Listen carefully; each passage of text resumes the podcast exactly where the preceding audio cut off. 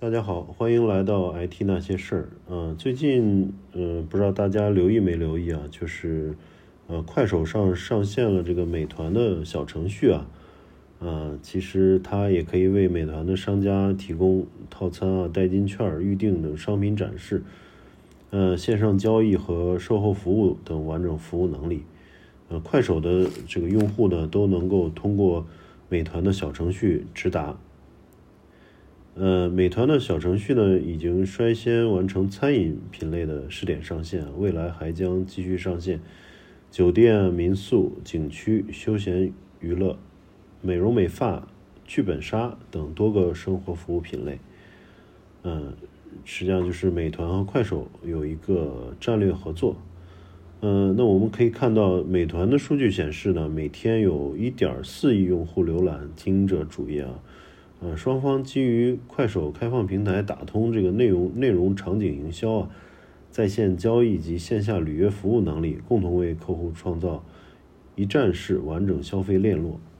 链路，呃，艾瑞咨询呢，在呃二零二零年的这个研报，嗯，指出啊，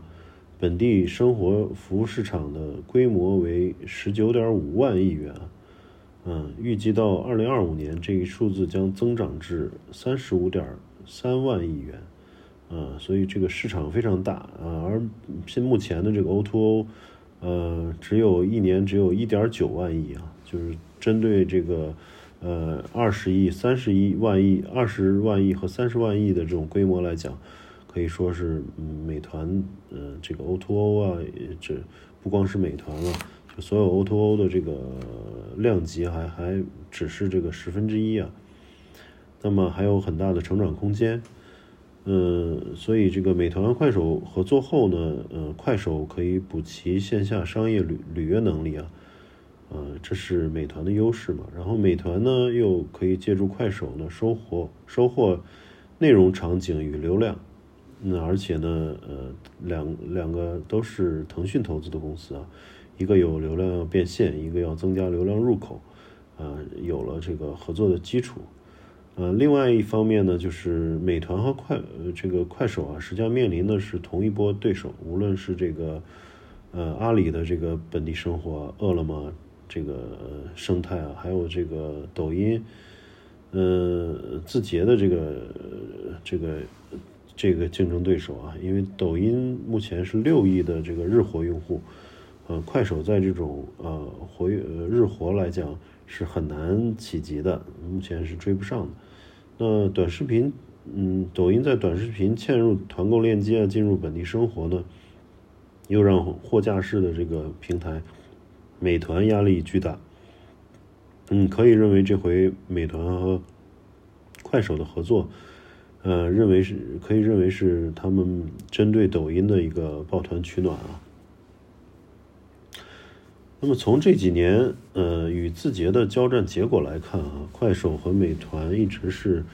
呃防御而非进攻状态，呃，因为用户数和呃，日活量，呃，实际上抖音都盖过快手一头。嗯，内容种草加精准推送进入本地市场呢，让美团呢嗅到了这个很不妙的味道。嗯，字节发布的二零二零年的营收啊，我们可以看到，虽然距离腾讯和阿里还有不少的差距，但是。呃，这个对比第二梯队的美团、拼多多、快手等相比啊，字节跳动都已经拉开了身位，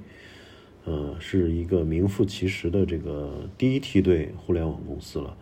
啊，因为百度已经落后了嘛，所以现在应该说中国的三大巨头是呃腾讯、阿里和字节了，虽然字节现在还没有没有上啊，没有上市。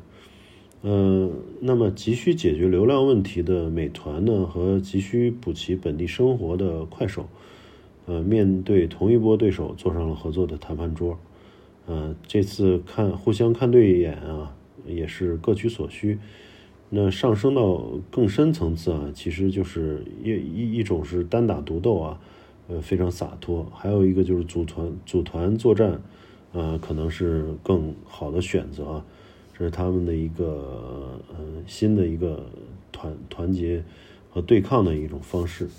那美团和快手的强强联合，呃，也是符合了目前互联网平台的互联互通的一个大趋势啊。嗯，不不仅能够互相弥补，获取增量用户，还能打通种草生态圈，牢牢占据市场。那快手的优势啊，我觉得在于流量及规模庞大的三四线城市老铁。那美团的优势呢，在于线下的这种呃呃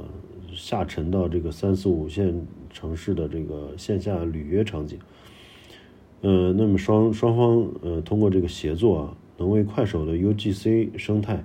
提供更多的流向流量变现能力啊，就是让那些探店的达人啊，然后让这些创作者呢获取更多的收益的同时，还能满足呃用户的需求，并提高用户的粘性，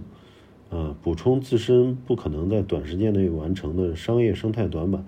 让整个快手平台的生态呢更具有这个持续性和完整性。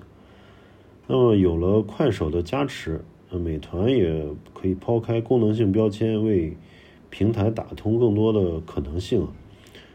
呃，拓展本地生活业务的广度与深度，触达更多的流量和用户。嗯，还有一点呢，就是去年啊，大家也看到，针对这个互联网巨头的反垄断调查和这个这个大量的这种呃这个巨额的罚款啊。其实也能够看出，国家是，呃，不希望这个互联网公司一个个都形成一个自我的封闭的生态，啊，都是一个垄断的这种呃态势。那么也预示着未来这个互联网企业之间的这互联互通程度会呃不断的改善和加深啊。嗯，那么可以预见的未来就是竞争合作才是互联网的新常态，而不是。呃，把这个对方，呃，对手去呃排除在自己的这个生态之外啊，嗯，呃，形成一个一个呃互联网的这个孤岛。那么，在这个本地生活这个赛道里啊，我们其实也无法预测谁能笑到最后。呃，能用呃这个美团创始人王兴曾经说过的一句话做总结，就美团外卖最大的对手看起来是饿了么。但最可能颠覆外卖的，却可能是我们还没关注到的公司和模式，啊，所以大家也可以看到，王兴之前就有考虑过，就是这种短视频啊等等的这种新型的，而且是甚至是超过了即时通讯，呃，这个用用户时间占有量的这些呃新的场景，他们有可能是，呃，下一轮挑战这种嗯本地生活。呃，挑战这种 O2O 的这个入口的一个一个呃新的趋势，所以必须在呃这个时间点上做好这种自己的布局，呃，甚至是一些呃跟友商的一个战略合作。好，那今天就先聊到这里，我们下期再见，谢谢收听。